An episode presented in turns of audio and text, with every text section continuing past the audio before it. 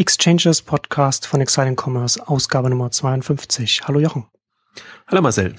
Heute so circa ungefähr ein Jahr nach unserer ersten Shopsystem-Ausgabe machen wir heute ein Update. Du bist auf den, in den letzten Tagen und Wochen auf einigen Veranstaltungen von äh, Shopsystem-Anbietern gewesen, hast auch viele Hintergrundgespräche geführt und da wollen wir heute mal so ein bisschen schauen, was hat sich im letzten Jahr getan und äh, wo entwickeln sich die verschiedenen Shopsysteme jetzt hin.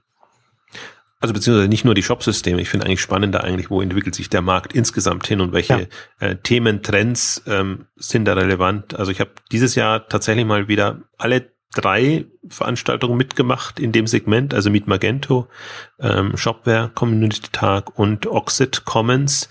Ähm, also im Prinzip die drei immer aus der Open Source Geschichte entstanden eigentlich, dass man auf diese Veranstaltungen geht.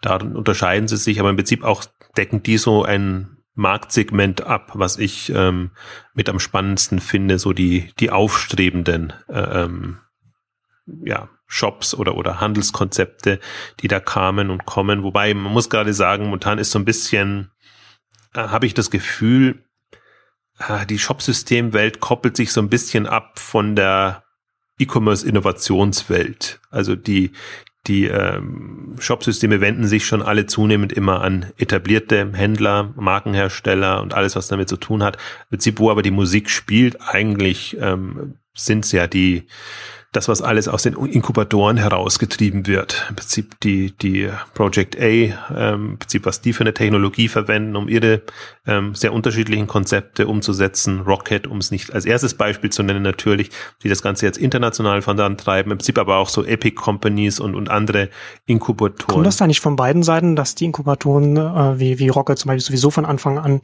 oder sowieso schon frühzeitig gesagt haben, okay, wir, wir, wir, wir brauchen sowieso unser eigenes System, wir entwickeln unser eigenes System, wir haben da gar kein Interesse daran, ein anderes Shop-System einzusetzen und, und, und, und erst anzupassen. Nee, interessanterweise ja nicht, sondern die haben ja mit Magento begonnen. Hm. Also die haben ja eigentlich, Zalando war am Anfang auf, auf einer eigentlich noch äh, Beta-Version von, von Magento und haben erst dann festgestellt, dass sie eigentlich ähm, damit nicht weiterkommen. Also das war ja im Prinzip so alles improvisiert gestartet zu, zu der Zeit noch. Und erst im, im Lauf der Zeit hat sich dann halt herauskristallisiert, A, was wollen Sie im E-Commerce? Und Sie wollen halt sehr viel flexibler unterwegs sein und unterschiedlichste Geschäftsmodelle machen.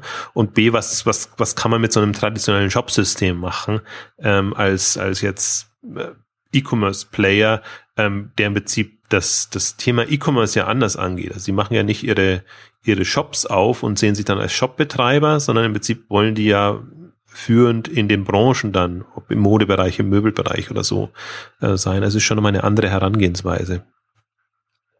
Und deswegen haben sich da auch ähm, andere Lösungen rauskristallisiert. Es gab jetzt ja diese Woche, letzte Woche, ähm, auch dieses, diesen wunderbaren Kapitalmarkttag von Rocket Internet mit Kinnevik zusammen, äh, wo äh, sich alle Rocket E-Commerce, also mehr oder weniger alle, also alle vielversprechenden Rocket E-Commerce Unternehmen, sage ich jetzt mal. Also man kann genau sehen, wer sich nicht präsentiert hat. Dann würde ich mal sagen, ja. hm, wird einen Grund haben, warum die nicht aufgetaucht sind.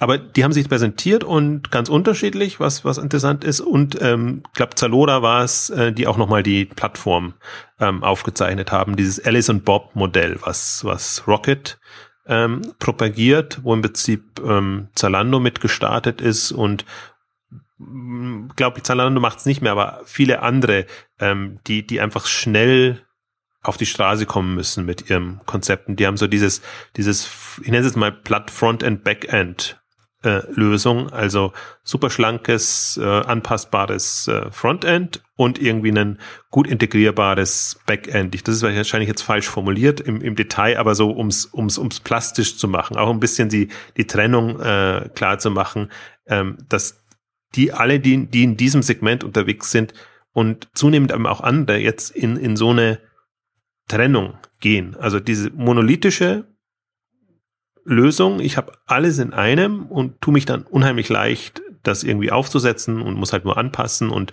dann bin ich im Prinzip schon ein professioneller Shopbetreiber. Das ist ja so das klassische Modell. Ich möchte, ich bin Händler und möchte einen Online-Shop betreiben bei denen ist es eher so, ähm, ich bin ein Startup und, und möchte quasi ähm, relativ schnell meine Prozesse abgebildet haben, frontendseitig, backendseitig, weiß aber noch nicht, was ich eigentlich werden will. Also das, das, darum geht's ja so ein bisschen. Und, und ich glaube, Backend-seitig ist das ein bisschen standardisierbarer da haben die halt jetzt ihre, ihre ähm, interessanterweise Warenwirtschaft entwickeln sie ja größtenteils auch schon selber, ähm, aber ihre Schnittstellen zu den Systemen, ihre Logistikverwaltung und Lagerverwaltung und alles, was damit zusammenhängt. Und Frontend-seitig, wo es ja nicht nur um, um, um Präsentation der Produkte geht, wo es eben auch um, um Optimierung, Conversion-Optimierung und alles Mögliche geht eigentlich. Ähm, auch im Prinzip die, die, die, ähm, also bei Project A ist es fast noch deutlicher als, als bei Rocket, weil Project A eine, eine ganze äh, Palette von Geschäftsmodellen hat, von Migusta bis jetzt zu Marktplätzen bis zu äh, äh, Mass Customization Modellen und, und im Prinzip alles, was sie da so auf einer mehr oder weniger selben Backend-Plattform, wie gesagt, ich bin jetzt sehr das, das ist jetzt, das ist wahrscheinlich jetzt falsch, wie ich es formuliere, aber jetzt nur, nur um es plastisch zu machen. Also wo sie backendseitig quasi auf, sobald die Bestellung erfolgt ist oder ab dem Bestellprozess quasi standardisiert auf ihre Backends zugreifen können, aber Frontend seitig dann eben sehr unterschiedlich zum Teil fahren. Also dieses Migusta ist ja stark auf, auf Couch-Commerce, also auf, auf Tablet hin ähm, optimiert und andere sind schon klassisch Web äh.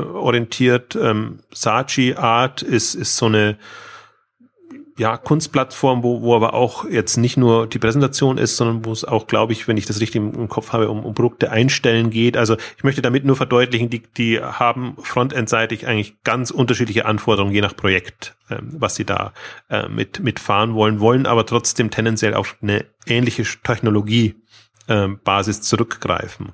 Und ich, also das finde ich, darf man nicht unterschätzen. Das ist, ist ähm, in diesen Segmenten wird E-Commerce anders gedacht. Also das ist jetzt nicht der Massenmarkt natürlich, aber aus, aus, aus meiner Sicht oder aus, aus Exciting Commerce Sicht natürlich ein hochrelevanter Markt, weil das ist, sind eigentlich so die Treiber momentan. Und dann ist es schon spannend zu sehen, was, was, oder auf welche Technologie setzen denn die Treiber? Nutzen die noch Standard Shop-Systeme oder gehen die nicht eher in Richtung ähm, Plattformen, Frameworks? Und das sind jetzt eigenkreierte Frameworks habe ich jetzt mitbekommen, dass das Epic Companies zum Beispiel ähm, bei bestimmten Projekten auf Commerce Tools setzt, also ihr Sphere-Konzept, was wir auch in der letzten Ausgabe, die vor einem Jahr war, erwähnt haben, die halt sehr stark auf eine auf einen API-getriebenen Ansatz setzen. Sagen, wir haben so ein Baukastensystem aus bestimmten Lösungen, aber wir bieten euch jetzt kein standardmäßiges Frontend an, so dass ihr da, also wir können auch einen Standard-Shop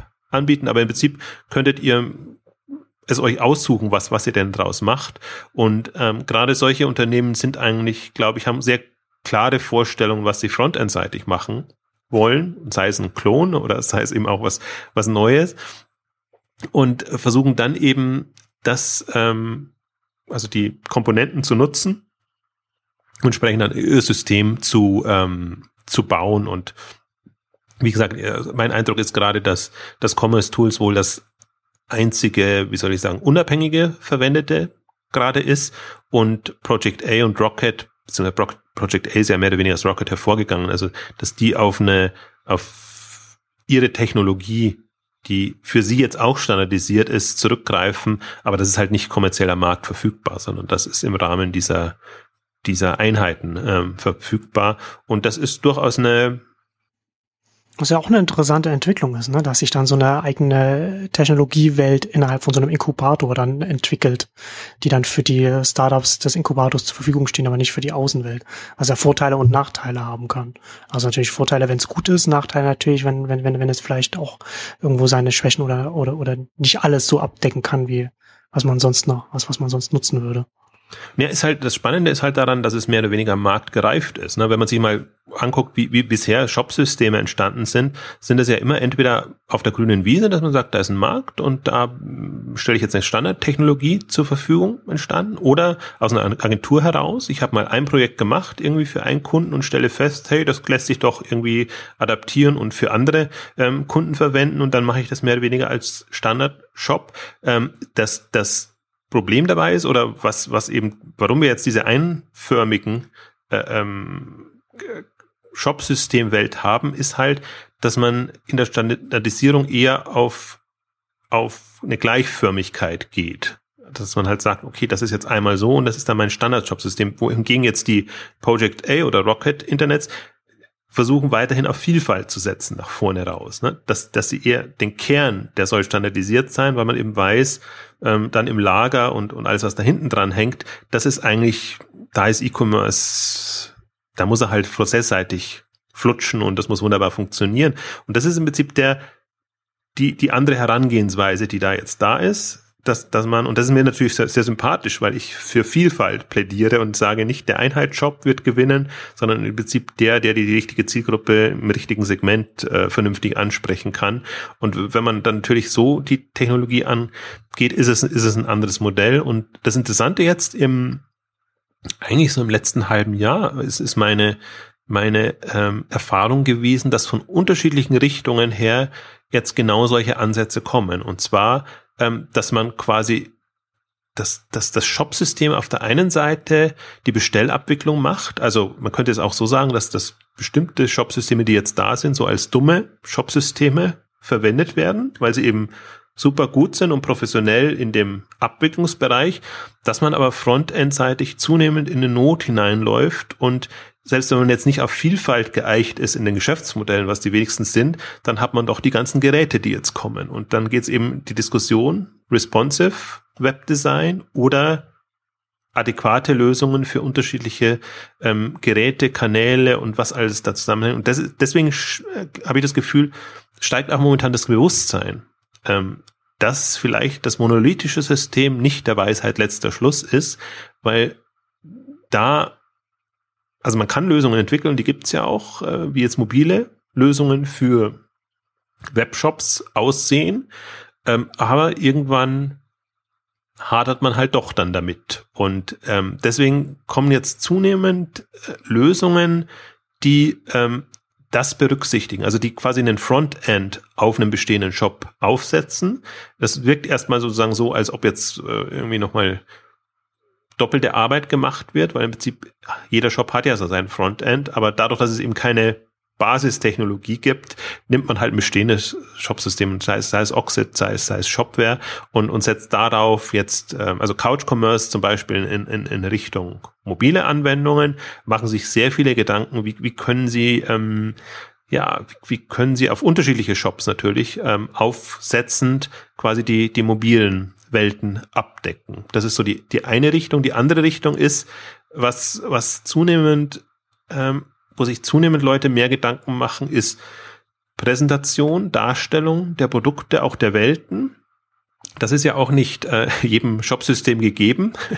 Also nicht jeder möchte Kategorien und, und äh, Produktunterseiten und all das haben. Manche möchten eben eher Produktwelten haben. Mal spielt das Visuelle mehr rein, mal das Social-Element, äh, um, um mal diese die Extreme zu haben. Deswegen macht sich da auch Leute Gedanken, wie man ein leichteres, also wie man gerade in der Administration das leichter machen kann. Also Produktseiten gestalten und, und, und das entsprechend. Machen wir mal ganz ausführlich äh, gesprochen im Prinzip über den Rakuten-Ansatz, ähm, die ja im Prinzip das ihre Händler motivieren oder das Ziel haben, dass, dass jede Seite anders aussieht oder dass jeder Händler sich Gedanken macht, wie will er sein Produkt an die Mann und die Frau bringen. Aber im Prinzip auch ganz klassische Händler, die, die jetzt für sich einfach den, den, den, dem Shop-Manager oder eigentlich dem, dem Marketingverantwortlichen oder je nachdem, das ist unterschiedlich aufgehangen oftmals, eine Möglichkeit geben wollen, ähm, wie sie Produkte, Produktwelten eigenständig und zeitnah gestalten können. Dass sie eben nicht immer also dass das nicht immer ein Semi-Entwicklungsprojekt ist, oder dass man zu einer Agentur gehen muss, die das dann wieder macht und das, das Template entsprechend konfiguriert und alles, was damit zusammenhängt, sondern dass man im Prinzip ähm, einen, einen Manager, also technologischen Komponente dahin, im Hintergrund hat, wo man sehr leicht mehr oder weniger über Drag and Drop ähm, einfach eine, eine Struktur abbildet, so dass es auch der, die typische Shop-Managerin ähm, machen kann,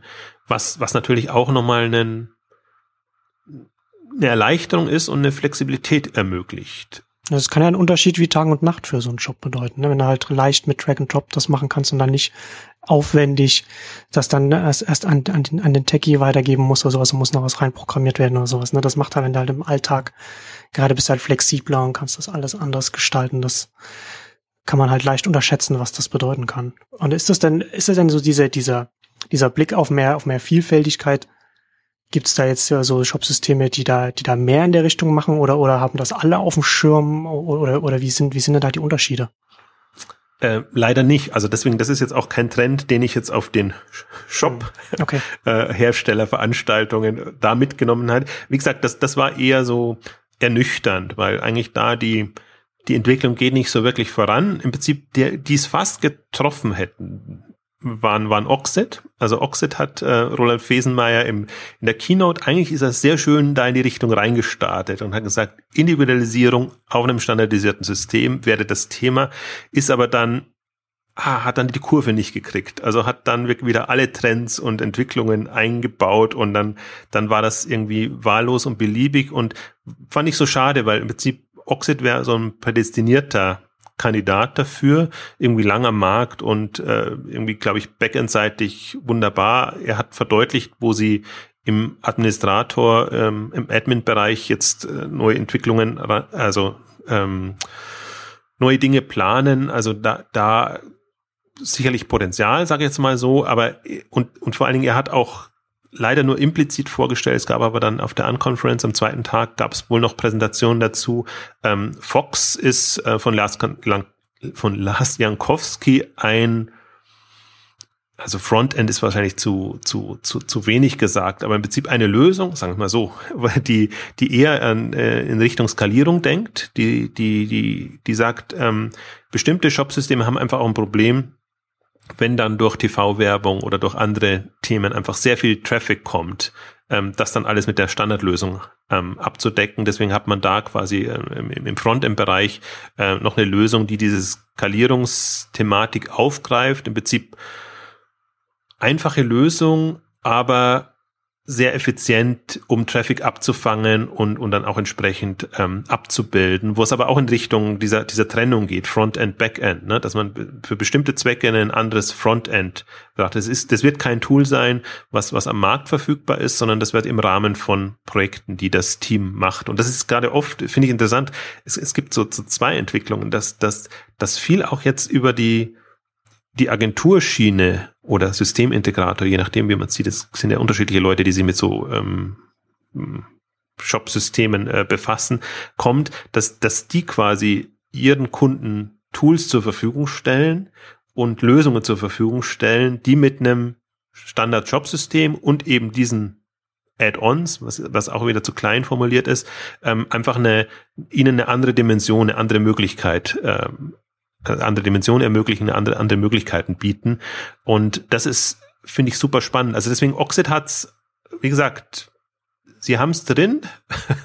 man konnte es raushören, wenn man vorher Bescheid wusste.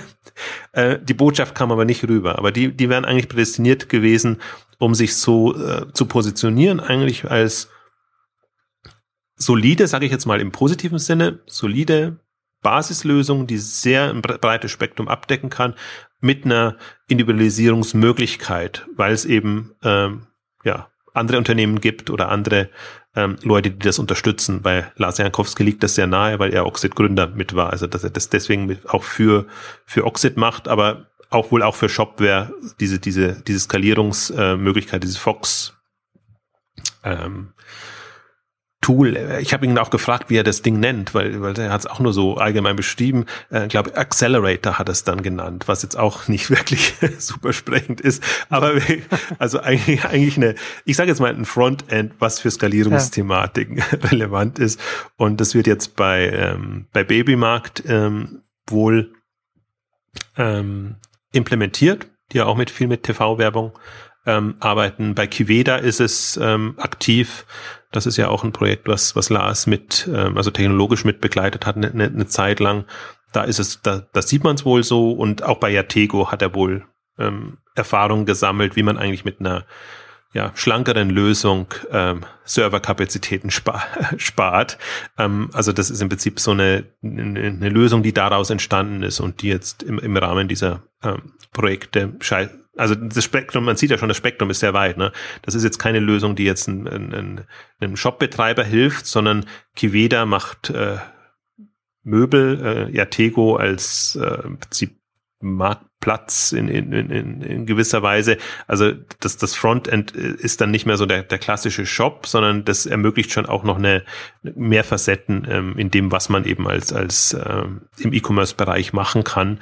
Und so, finde ich, muss man auch die die Lösung sehen. Im Prinzip bei Lars ist ja genau dasselbe Thematik. Er ist an so vielen unterschiedlichen ähm, Themen und Thematiken ähm, beteiligt oder, oder auch engagiert, ähm, dass er im Prinzip einen, einen Toolset braucht, was alles bedienen kann. Im Prinzip so ein bisschen die Project A ähm, Philosophie, wo man auch ähm, ähm, versucht, es sich leichter zu machen, irgendwie ein Framework schon zu haben, worauf dann man, man dann eben aufsetzen kann. Aber spannend ist halt, dass das jetzt ähm, so aus unterschiedlichen Richtungen getrieben wird und dass man das Gefühl hat, ähm, da kommt jetzt endlich diese Bewegung rein, die ich mir schon lange erwartet. Also wie gesagt, es sind nicht kann man jetzt nicht sagen, dass das ein Trend bei den Shop-Systemen wäre, sondern die sind, ja, die gehen ihren Weg und es gibt halt diese Plug-and-Play-Welt und dann gibt's so diese Enterprise-Ambitionen, die irgendwie alle haben. Deswegen wird's aber auch nicht mehr als ein Shop-System, das irgendwie Conversion optimiert wird, sondern das Projekt wird halt teurer und vielleicht die Lizenzen werden teurer. Also das bringt jetzt die Branche äh, in dem Sinne nicht weiter. Ähm, deswegen sage ich, da ist ein bisschen ein bisschen zäh. Also wenn, wenn jetzt nicht die anderen Entwicklungen wären, äh, würde ich sagen, momentan sind wir da wirklich so in einer Stagnation drin. Ich habe aber das Gefühl, dass, dass die Notwendigkeit der anderen Entwicklungen gesehen wird. Also das, hm. das, das Also man ist sich, man ist sich das, man ist sich dessen bewusst, was, was fehlt. Ja, man, es gibt ein Segment, die sich dessen bewusst sind. Und das sind eigentlich die, die Innovationstreiber und die Wachstumstreiber, die ähm, natürlich inzwischen komplett andere Fragestellungen haben als der typische Shopbetreiber. Wenn halt da nur ein paar Bestellungen pro Tag reinkommen oder, oder wenn man halt so über, über Google und, und wo auch immer her seine Bestellungen bekommt, dann ist das ja, das ist ja immer so die, diese übertriebene Shop-System-Diskussion. Im Prinzip kann man ja sagen, da, da ist jedes Shop-System geeignet, da ist es nur wichtig, dass das im, im Zusammenspiel Agentur, Projekt, äh, ähm, Shop äh, funktioniert. Aber da gab es eine extreme Professionalisierung. Und da, da gibt es jetzt auch, glaube ich, also aus meiner Sicht für jedes, für jede Dimension äh, professionelle Lösungen. Aber das ist halt so ein Marktsegment, ja, Massenmarkt gerade, aber jetzt nicht aus meiner Sicht der vielversprechendste Markt, sondern die, die, ähm, also wenn man jetzt mal unter, unter, wie soll ich sagen, äh, äh, unter einer Marktbewertung reingeht, ähm, dann sind halt diese, diese extrem aggressiv wachsenden Modelle und im Prinzip die, die E-Commerce neu und anders denken, da würde ich eher auf die bauen. Und die wurden bis jetzt ja immer behindert mit, mit den Lösungen. Aber wenn jetzt Strukturen da sind, tun sich die natürlich auch viel leichter, mal loszulegen und, und irgendwie kreativer voranzugehen. Und selbst wenn man jetzt nur eine, wenn man einfach den Shopmanager leichter seine Seite gestalten lässt, kann man mehr Experimente machen, kommt man da viel leichter voran, als wenn der quasi gefestigt ist und man quasi nur mehr die Produktdatenbank füllt und die ganzen Texte, Beschreibungen reinbringt. Ähm, also deswegen habe ich schon das Gefühl, dass da jetzt eine ja, ein Knoten platzt oder geplatzt ist, beziehungsweise jemand, je nachdem, welche Brille man aufhat. Also in meiner Brille der ich dieses Segment sehr bewusst und sehr gerne wahrnehme, weil ich sage, ähm, da tut sich was, da entsteht was, da, da, da geht was voran. Ähm, hat man das Gefühl, da, da tut sich eine neue Dimension im E-Commerce auf und auch eine, die technologisch unterstützt wird. Äh, für den Gesamtmarkt hat das wahrscheinlich keine Rolle, äh, spielt das keine Rolle. Aber ich fand es halt jetzt, also wenn man mal so ein bisschen vielleicht auch nochmal reingeht jetzt in die, in die einzelnen Veranstaltungen, so wie sich, wie sich Magento oder Shopware oder Oxid eigentlich so die Hoffnungsträger ja der letzten Jahre ähm, präsentiert haben. Ich fand vor allen Dingen Magento ist so das, das äh, Interessante momentan, was, was eine Erfahrung für sich war. Also Meet Magento eine, eine super tolle Veranstaltung. Ähm, gut, gut besucht und irgendwie aber sehr entwicklergetrieben. Also Entwickler habe ich auch das Gefühl gehabt, die sind irgendwie begeistert und die sind nach wie vor Magento euphorisch und äh, da geht was voran. Und aber Magento selber und, und wie sie sich als ja, businessseitig präsentiert haben, das war schon, das war schon am Rande des also sehr, sehr eigenartig. Also man hat ja vielleicht mitbekommen, dass, dass parallel zu Meet Magento die, die Imagine-Konferenz stattgefunden hat in den USA, was schon ein Zeichen ist, also wirklich, äh, welche Bedeutung entweder der deutsche Markt hat oder dass eben kaum ein Vertreter von Magento da war. Deswegen war das eigentlich eine PayPal eBay Werbeveranstaltung. Im Prinzip so die schlimmsten Befürchtungen, die ich ja hatte, als, als Magento an eBay gegangen ist, dass das wirklich äh, quasi Magento da untergeht in dem ganzen Bereich. Und genauso sieht man es auch. Es steht Meet Magento drauf und man hat eigentlich immer nur eBay, PayPal Vorträge und natürlich noch viele andere Trend und, und, und andere Themen, die möchte ich jetzt gar nicht gering schätzen. Aber jetzt von dem, dem Anspruch, an dem man so eine Shop-System-Veranstaltung hat, also ist ein Community-Event, aber trotzdem äh, würde man ja da gerne eigentlich mit Magento-Vertretern diskutieren und, und, und hören, was, was sind da die neuesten Themen und Dinge. Und das Interessante war, wir waren am Ende mit einem Panel zu Marktplätzen und den spannendsten Vortrag, den ich äh, auf der Konferenz fand, auch so ein bisschen aus dem Hintergrund, ähm, dass wir frontendseitig eigentlich neue Lösungen brauchen, war Female Commerce. Ähm, Astrid Wunsch und, und, und Silke Berz, die haben das schon öfter mal präsentiert, jetzt so das ganze Thema, was, was, was wäre um ideal, um Frauen anzusprechen. Ähm, haben da eine super Session gemacht, die ich auch wieder sehr anregend fand, weil, weil sie nochmal verdeutlicht haben, auch wo das im Argen liegt. Also ihr Punkt war im Wesentlichen, und sie haben, sind, das ist ja interessant jetzt in dem, dem Segment, die gehen das jetzt alle schon sehr diplomatisch an, also machen immer alle möglichen Einschränkungen, dass sich kein Mann auf den Schlips getreten fühlt, weil das wirklich ein, das ist ein, also ein ganz neuralgisches Thema, möchte man gar nicht glauben, wenn man die Frauenposition vertritt, wie, wie viel Widerstand da auch kommt, weil, weil oft dann die Einstellung steht, was habt euch nicht so. Das, das, das, das kann man schon so nutzen. Das ist gut. Das ist State of the Art und, und macht mal. Und was braucht ihr da jetzt irgendwie eine, eine, eine andere Lösung, andere Herangehensweise? Aber sie haben den einen Punkt gemacht, den fand ich sehr gut. Ähm, dass sie sagen, das heutige Shopsystem ist nicht neutral. Also es wäre ja super, wenn wir eine Shopsystemlösung haben, die quasi geschlechterneutral wäre, wo man dann entweder sich entscheiden könnte, geht man in die eine Richtung, ihr männliche Präferenzen oder geht man in die andere Richtung weibliche Präferenzen? Und sie haben einfach nochmal ganz plastisch, also nicht ganz plastisch, mit vielen, vielen Einschränkungen gesagt, ja. nee, die jetzige Lösung ist eine von Männern für Männer. Ich, ich wollte schon gerade sagen, ja, dass es darauf hinausläuft. Also, dass es, dass es von Männern gebaut ist, aus einer, aus einer Männersicht heraus. Mhm. Also viel mit strukturiert, mhm. Kategorien, alles super ordentlich passt wunderbar. Also für Leute, die keine Lust haben einzukaufen online, ist das perfekt. Ähm, aber was wäre denn, das fand ich den spannenden Denkansatz, wenn man wirklich mal eine neutrale Sicht hätte. Ne? Also wenn man, wenn, wenn ein, ein, ein Shopsystem die Option böte, sowohl diesen strukturierten Ansatz zu fahren, als eben auch einem eher also das ist immer zu platt, wenn man, wenn man Frau, Frau Mann macht. Also Leuten, eigentlich geht es darum, Leute, die suchgetrieben sind und Leute, die stöbern wollen. Ja. Diese beiden Alternativen anzubieten. Das ist im Prinzip so das Spektrum. Es gibt auch Männer, die frauenartig shoppen. Also ich, mein Beispiel ist ja, wenn, man, wenn, wenn Mann ein Hobby hat, dann kann er sich auch stundenlang irgendwie im Baumarkt oder sonst irgendwo äh, vergnügen und würde auch nicht sagen, das ist irgendwie ver verlorene Zeit. Deswegen kann man es nicht so platt machen. Deswegen glaube ich, hilft auch, würde auch das helfen, jetzt tatsächlich mal so, so, so das zu folgen. Man hat eine geschlechterneutrale ähm, Version, ähm, was auch immer das dann sein soll. Also es kann ja kein Kompromiss sein, sondern das muss im Prinzip die muss offen sein in, in beide Richtungen. Und dann täte man sich vielleicht eine Entscheidung zu treffen.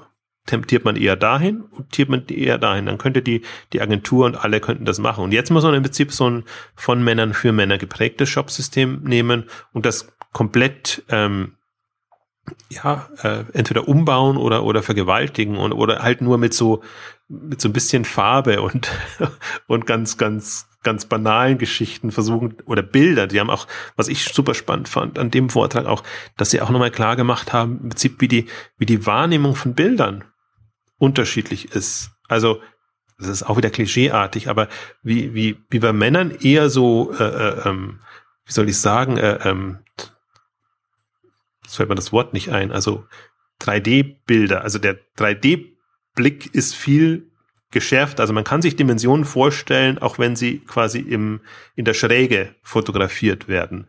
Ähm, wohingegen es, es, es Frauen hilft, ähm, ganz klar die Maße abschätzen zu können. Dann, dann hilft halt eine Front- oder Seitenansicht besser, äh, weil man sich, weil man dann einschätzen kann, eigentlich wie, wie wirkt das oder wie ist das? Oder das andere Argument, also wie gesagt, jetzt nicht gleich, ich bin auch schon am, am Einschränkungen machen. Das es geht nicht um eine, eine Frauen-Männer-Sicht. Das andere ist einfach, äh, Produkte im Einsatz zu zeigen und, und, und nicht nur quasi irgendwo hinzustellen und dann zu hoffen, dass, dass man schon versteht, ähm, was jetzt ein Staubsauger oder anderes kann. Also ich habe ja einen Beitrag ausführlich darüber geschrieben, auch mit äh, Verweise auf die Präsentation. Da sieht man das auch nochmal so ein bisschen, ähm, wie sie es deutlich gemacht haben. Aber das das war für mich der, der spannendste Vortrag, auch deshalb, weil da kam auch nochmal, finde ich, wenn man ein bisschen weitergedacht gemacht hat, raus, warum wir diese, diese Frontend, Backend, Entkopplung brauchen, weil wir im Prinzip komplett unterschiedliche Zielgruppen haben, hätten oder ansprechen könnten, ähm, wenn wir da gewisserweise eine, eine, eine flexible, flexiblere Technologie ähm, hatten. Und das Interessante war jetzt, es gab diesen Frauenvortrag, Female Commerce, und es gab am Ende unser Panel und dazwischen war diese spektakuläre Session, wo das war wirklich interessant zu verfolgen, weil dieser Female Commerce Vortrag war jetzt nicht wirklich voll besucht. Also das, das spricht nicht so viele The äh, Leute an und schon gar keine Entwickler. Also es war gut besucht, ich fand es ganz in Ordnung, aber dann kam eben der, der große Entwicklerstrom, alle sind da reingeströmt in die Session, ähm, wo es dann eigentlich darum ging, ähm, ja, es war so ein bisschen ist dann in die Richtung gegangen, äh, Magento Enterprise Bashing, also die Community-Lösung versus die, die, die, die Enterprise-Lösung und ähm, warum die Enterprise-Lösung nicht so viel Mehrwerte bietet, jetzt aus Entwicklersicht.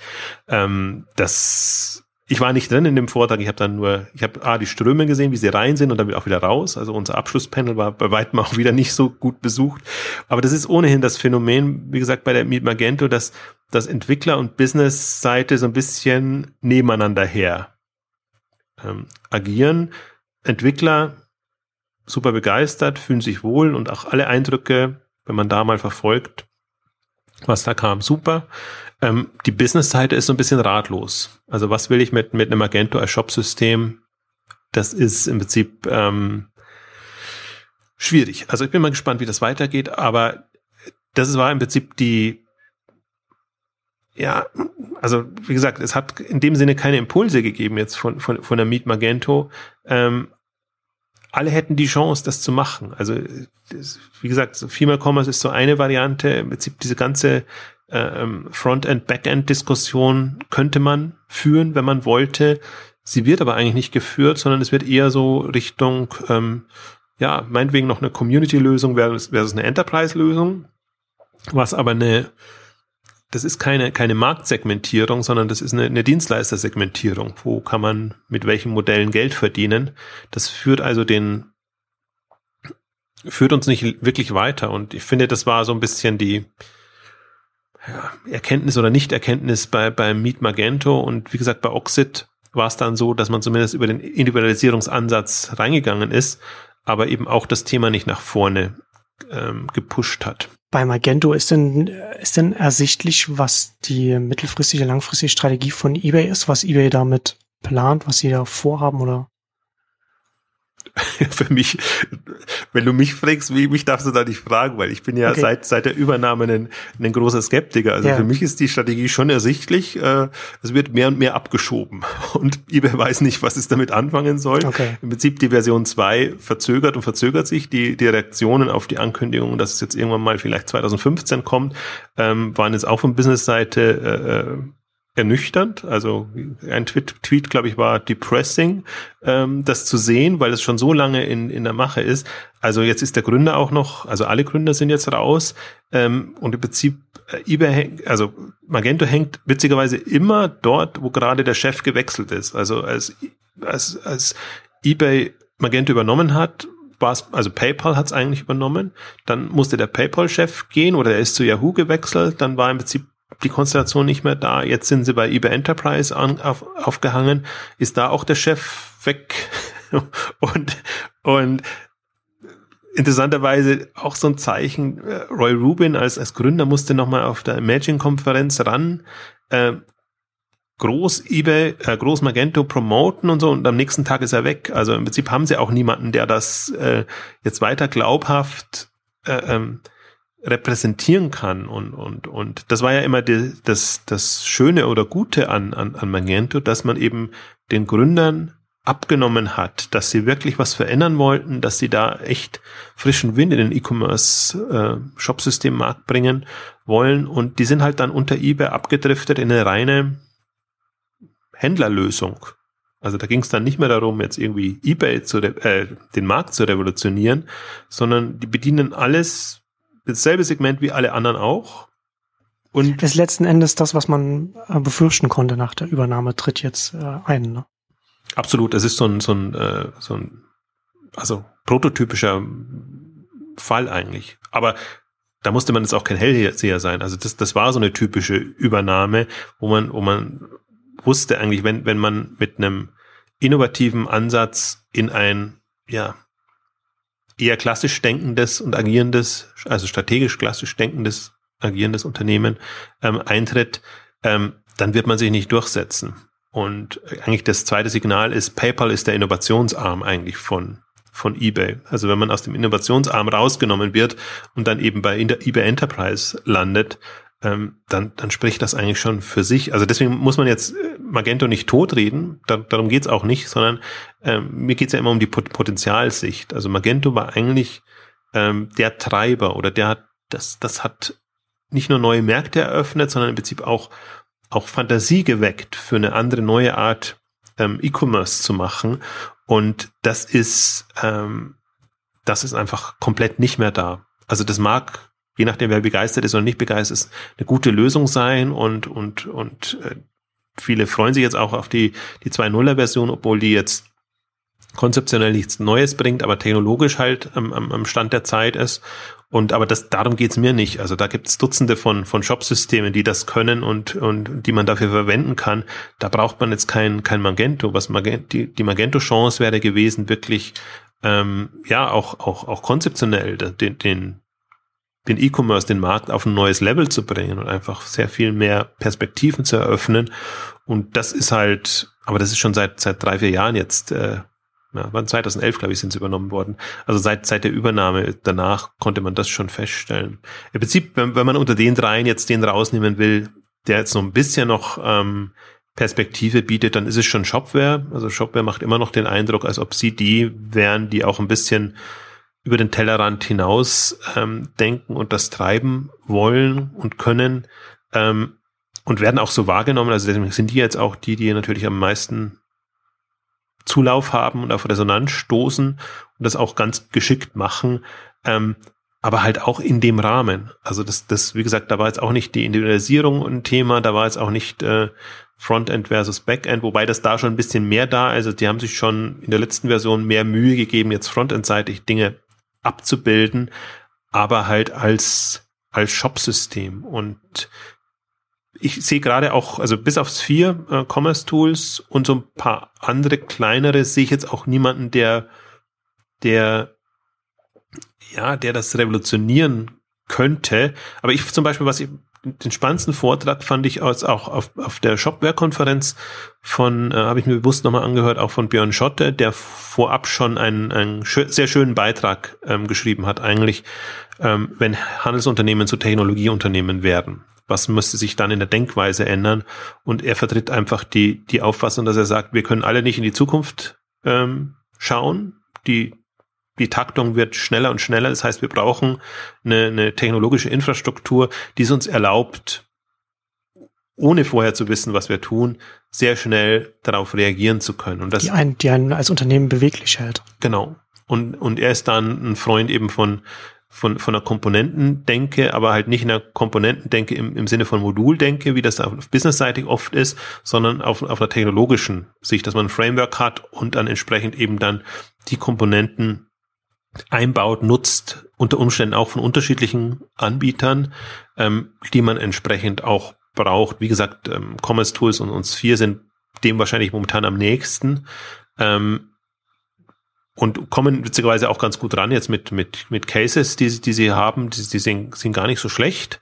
Also, weil, weil sie ein bisschen unterm Radar immer sind, die gehen halt aber auch nicht oder noch nicht über so, so einen Community Day und können sie auch nicht, weil, weil sie tendenziell SaaS sind und, und ähm, jetzt eher so klassisch unterwegs sind und gehen aber sehr stark über Hack Days und, und über Technologie Äh, also dass man halt mit, dass die Entwickler damit spielen können und einfach ähm, klar wird, ähm, wie flexibel das diese Lösung einsetzbar ist. Also die ist sicherlich jetzt technologisch aufwendig, also man braucht ein größeres Technologieverständnis, um das zu machen, aber so wird es immer sein. Also wenn, wenn, wenn, Björn Schottet das auch propagiert, dann ist es nicht so, dass es eine Plug-and-Play-Lösung sein wird, sondern er kommt halt aus einer technologischen Sicht heraus, aber wenn, wenn eben ein Technologieverständnis in einem Handelshaus da ist oder wäre, dann ist, ist, ist einfach ja, dann, dann ist man einfach da besser gerüstet, als wenn man sich einbildet, man wählt ein Jobsystem aus mit viel Mühe, hat es dann fünf Jahre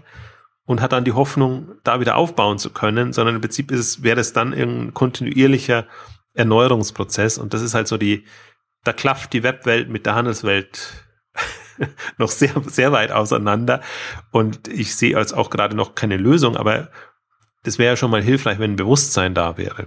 Dann würde man schon glaube ich, glaube ich, viel, ja, viel, viel, also die Entscheidungen anders treffen oder würde man halt vielleicht nicht so handelsorientiert die Entscheidung nur treffen, sondern auch technologieorientiert. Aber man sieht ja, was im letzten Jahr, zwei, drei Jahren also entstanden ist. Man, man, man merkt es vor allen Dingen an Otto, an, an der Otto-Gruppe. Also die jetzt, die jetzt sowohl natürlich ihr Collins haben, wo sie genau ja in die Richtung gehen, also Plattformtechnologie jetzt für sich selber, aber auch an Otto.de selber, die eigentlich jetzt genau ja das, das so ein bisschen gebaut haben. Also sehr stolz sind sie auf ihre agile Art und Weise, Herangehensweise, aber die ja immer das Problem hatten, dass sie im Frontend extrem eingeschränkt waren, was sie eben mit, mit Intershop machen konnten oder eben da an, an, an Zusatzlösungen, die sie drauf machen. Und wenn ich das richtig verstanden habe, ihr Lotse-Projekt ist jetzt auch so ein, so ein, so ein getrenntes ähm, Projekt, dass sie eigentlich, ähm, also Otto macht jetzt mal keine wahnsinnig extravaganten Sachen frontendseitig, aber allein schon bei Otto ist es ja, dass, dass sie dynamische Webseiten aufbauen können und irgendwie ähm, all, all diese Personalisierungsmöglichkeiten haben, ist ja schon ein, ein, ein, ein Riesensprung, wenn man sieht, von woher sie kommen. Also das, das muss man auch sehen, dass, dass manchmal geht es ja gar nicht darum, jetzt da große visuelle Welten und alles auf, aufzumachen, sondern eine Grundflexibilität zu haben, eine Webseite so zu bauen, wie man das Gefühl hat, sie muss jetzt gebaut werden oder wenn Amazon eben so in Richtung Dynamisierung, Personalisierung geht, da halt mithalten zu können, weil das mehr oder weniger State of the Art ist. Also das, das ist, ähm, ja, das schwelt gerade. So würde ich es vielleicht mal formulieren. Ich sehe jetzt da noch, ich sehe nicht, dass wir da am Ende sind, aber wir haben einfach, es kommt aus unterschiedlichen Richtungen. Und, und wenn es all diese Richt, also die aus meiner Sicht vernünftigen Richtungen nicht sind, die ich, die ich sehen würde, dann ist es die Mobile-Richtung, die vielen bewusst macht, wir können die ganzen Geräte nicht irgendwie standardmäßig abdecken. Und wie gesagt, da ist eben die responsive Fraktion. Ich würde sagen, ist eine Krücke. Andere sagen, das ist die ultimative. Das ist so eine, so eine Übergangslösung wahrscheinlich erstmal, ne? wo man erstmal sagt, okay, da sind wir erstmal, da sind wir erstmal, da sind wir dann erstmal da und, und wir sind zumindest benutzbar, aber das ist dann nicht gleich ein Konzept, das halt auf, auf die, die Geräteart dann auch ausgelegt ist. War super interessant, zum Beispiel äh, die Babymarkt hat seine Responsive-Lösung bei Oxid ähm, vorgestellt und die erste Frage kam natürlich dann auch, ähm, wie, wie, wie schnell oder nicht schnell ist das Ding dann? Und man kann sich ausrechnen, dass die natürlich nicht optimiert ist auf jetzt Schnelligkeit äh, in dem jeweiligen, auf dem jeweiligen Gerät, sondern auf Universalität. Also man kann es benutzen und äh, ähm, man, man sieht, man kann irgendwie wenigstens bequem eine Bestellung ähm, aufgeben, was ja auch schon ein Fortschritt ist zu einer eben nicht äh, mobil optimierten äh, Webseite. Und aber eine Webseite wird halt technisch immer langsamer bleiben als als eine native App. Ja, das ist genau der Punkt. Und deswegen sind, sind zum Beispiel Couch Commerce ver, ver, ver, vertritt die Philosophie, dass sie sagen, ähm, sie, sie gehen in Richtung Web-Apps äh, und, und, und, und gucken, dass, dass sie da eine vernünftige äh, ähm, Lösung hinbekommen und verweisen immer ganz stolz auf die Performance ihrer jeweiligen Anwendungen. Also man kann sich angucken, deren, deren Referenzbeispiele sind zum Beispiel Marktis.de, ähm, die das, wenn ich das richtig entsinne, auf, auf Shopware-Basis ähm, haben.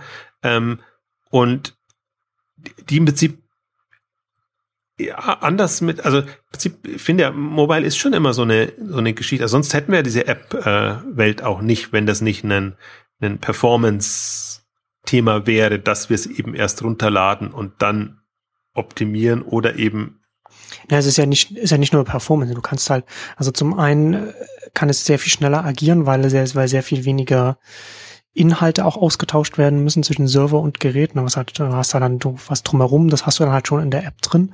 Und du kannst auch ganz andere Interaktionsformen in der App machen, ne, was dann so ganz so Push-Notifications angeht und so weiter. Und das, das finde find, das find ich ganz interessant, weil das ja jetzt schon auch so, so gerade so, so, eine, so eine Phase ist, die ja gerade auch für Shopsysteme auch, auch wichtig ist, so was, was, was da nicht nur die Andockstellen angeht, sondern vielleicht auch was da von einem, vom Shopsystem vielleicht auch als, als ein App Rahmen irgendwie schon angeboten werden kann. So, ne? Gibt gibt's da äh, wird da in den, wird da was angeboten oder wie wie wie sieht das wie sieht das da aus? Ne, in dem Spektrum bewegt sich eben äh, gerade. Ne? Also dass, dass die eine in die eine Richtung Gedanken machen, wie nehmen wir unser bestehendes System und bringen das auf alle Geräte und und die anderen in, in Richtung, wie wie können wir optimierte ähm, optimierte Lösungen für die Geräte also auch mit, mit, mit Features im Prinzip und, und Funktionalitäten ja. ähm, optimierte Geschichten auf den Markt bringen. Da gibt es auch wieder die, die zwei Welten im Prinzip auch. Also man, man ist halt immer geneigt dann, wenn man auf zu vielen Shopsystemveranstaltungen war, nur in Shops und Shopsystemen zu denken. Es gibt aber auch die Startup-Welt, die halt jetzt, jetzt, jetzt dabei ist, gerade generische ähm, Geschäftsmodelle und, und im Prinzip ja E-Commerce-Anwendungen ähm, für mobil ähm, zu entwickeln.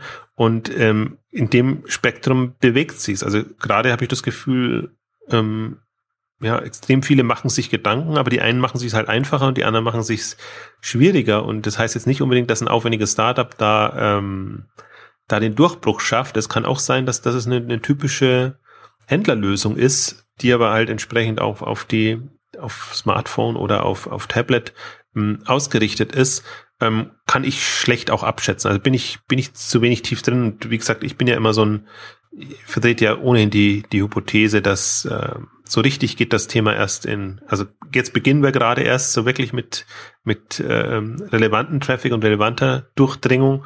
Und ähm, deswegen also wenn man immer den Traffic sieht, der schon über Mobile kommt, dann natürlich sagt man, was entgeht einem da, aber wenn man jetzt mal Marktrelevanz sieht, kann man das gelassen angehen, glaube ich, und, und lieber gucken, was, was macht irgendwie strukturell Sinn. Aber das ist halt, ich finde, das sind alles so Symptome, die, die man hat, um einfach zu merken, festzustellen, so wie wir es jetzt oder wie wir es die vergangenen 15 Jahre angegangen sind, äh, wird es wahrscheinlich nicht weiterlaufen können, weil es, weil es tendenziell vielfältiger wird.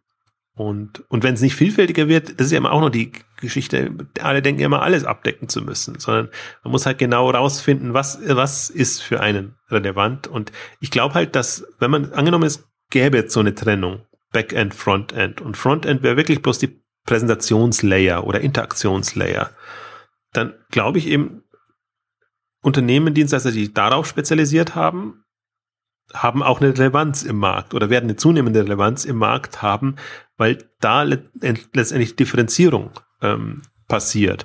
Und das kann im Mobile sein, das kann aber auch in, Geschäftsmodellen sein. Also würde ich, würde ich gar nicht so sehr ähm, unterscheiden.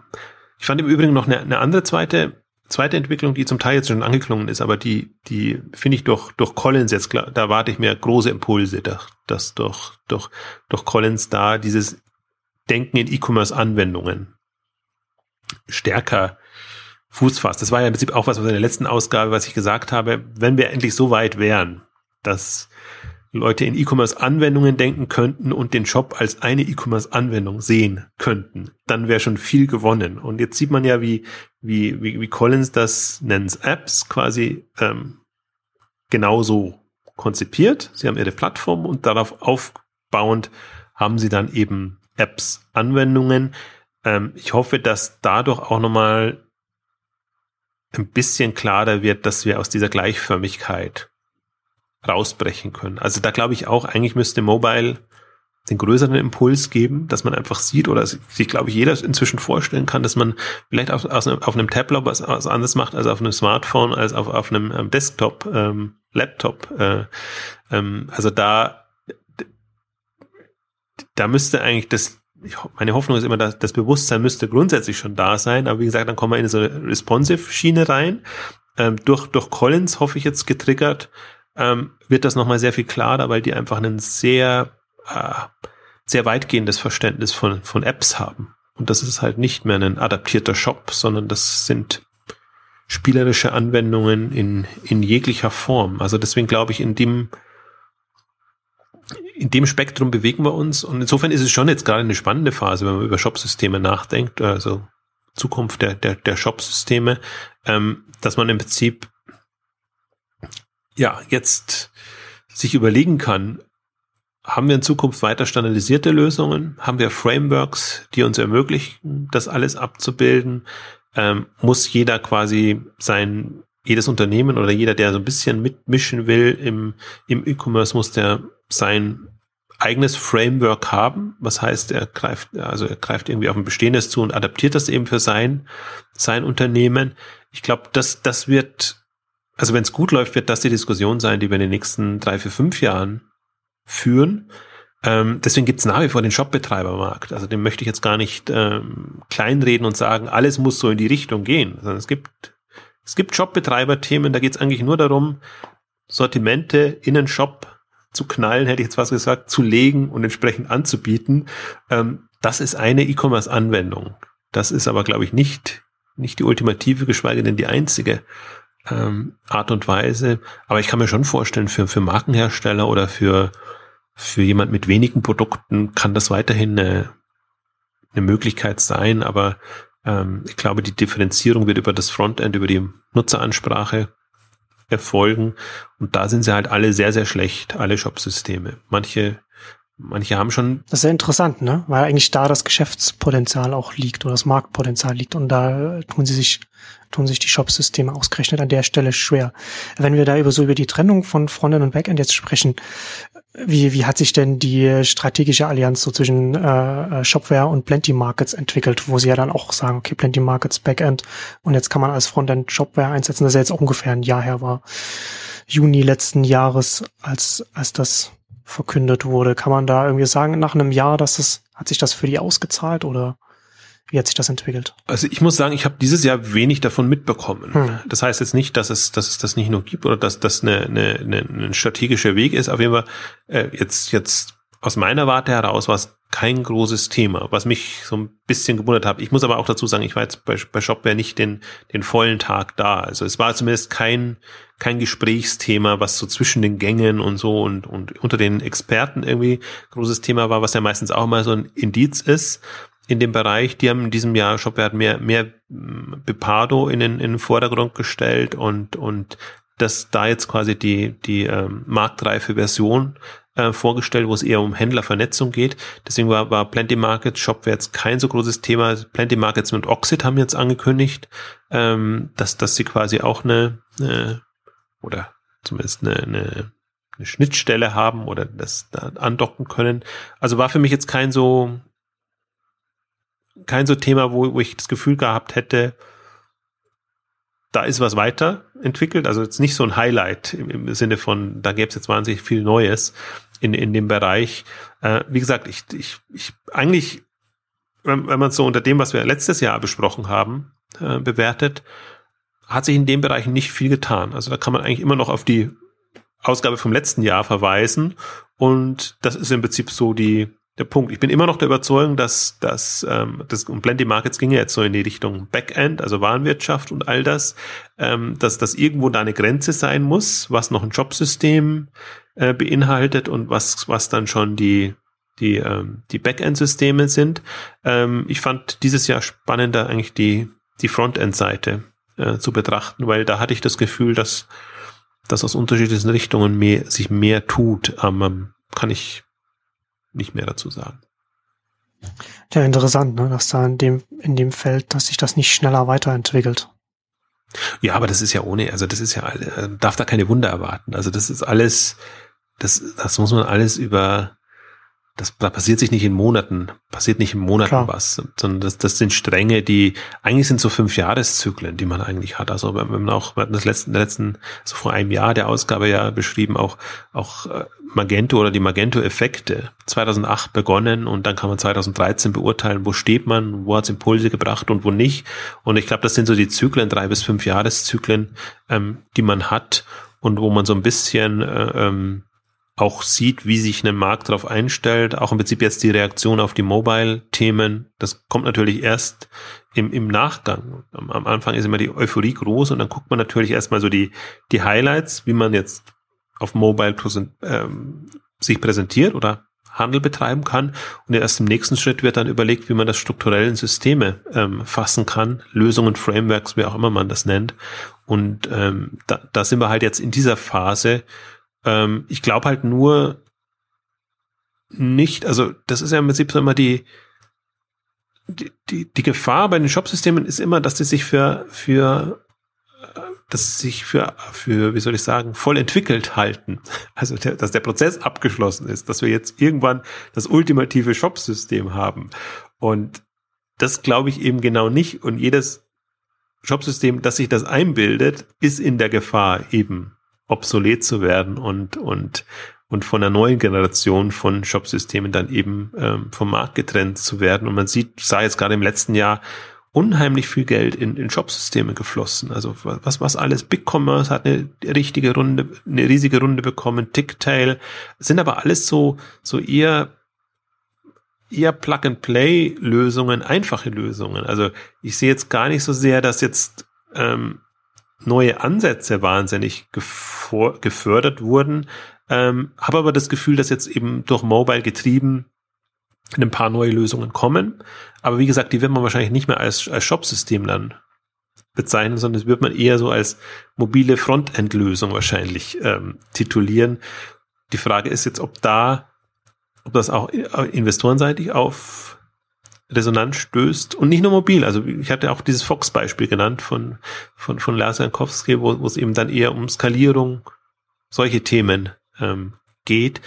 Also ich glaube, dass, dass da ähm, ja, wie soll ich sagen, differenziertere Lösungen oder auch heterogene Lösungen ähm, eine Marktchance haben, weil eben der Markt, der Gesamtmarkt ist größer. Der Markt selbst halt auch größer und, und auch heterogener wird. Genau, die Bedürfnisse sind unterschiedlich, deswegen kann, kann, muss man nicht eine sowohl als auch, also entweder oder ähm, Meinung vertreten, sondern eher eine sowohl als auch. Es kann sowohl, gönnen die kleinen Shopsysteme, Shopbetreiberlösungen ähm, eine Marktrelevanz haben. Es können aber auch die, die Frameworks und die, die, ähm, die Frontend-Lösungen im Prinzip eine, eine, eine Marktanklang finden. Ich glaube, das, das ist, das ist ja das Schöne an so einem exp stark expandierenden Markt, ähm, dass wir jetzt eigentlich aus dieser äh, One-Fits-All-Welt rauskommen können und dass auch andere Lösungen eine, eine Chance haben am Markt.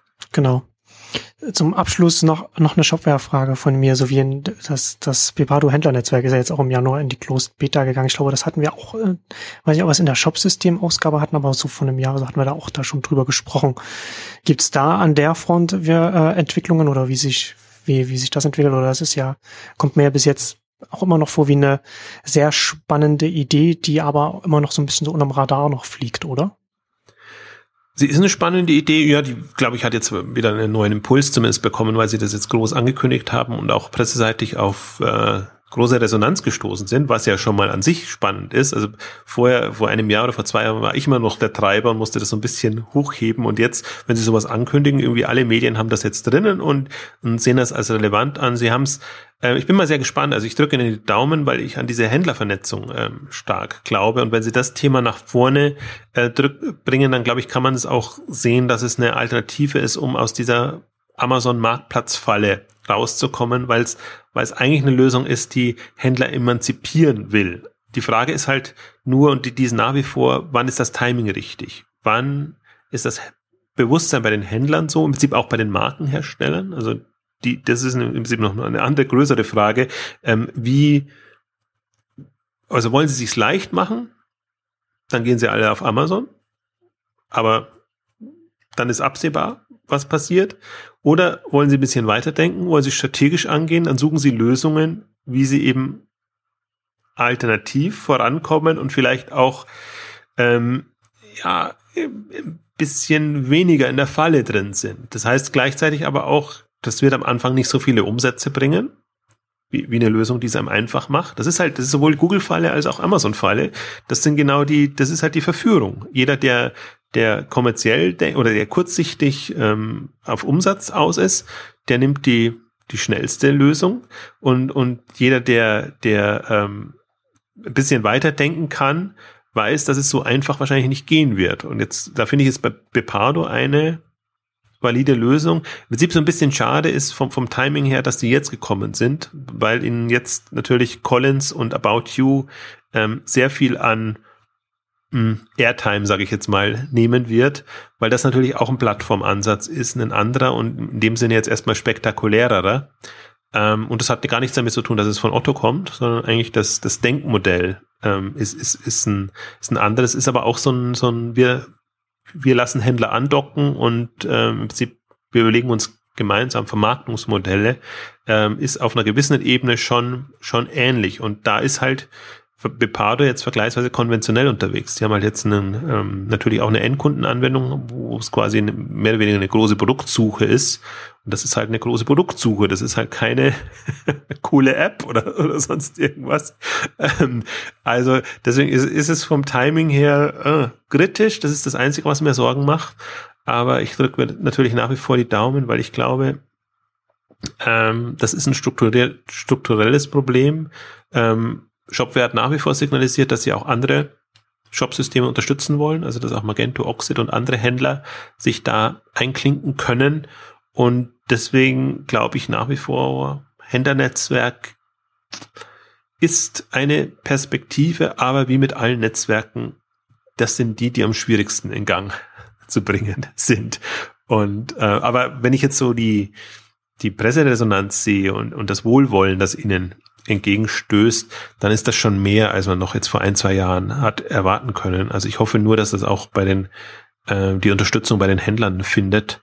Ähm, also in beiderlei Richtung. Also A, dass man, dass man auch bereit ist, andere Produkte, Sortimente mit aufzunehmen und zu verkaufen, aber eben auch, dass man bereit ist, vielleicht seine Produkte zur Verfügung stellen und sich versucht, irgendwie dadurch andere Absatzkanäle ähm, zu, zu ermöglichen.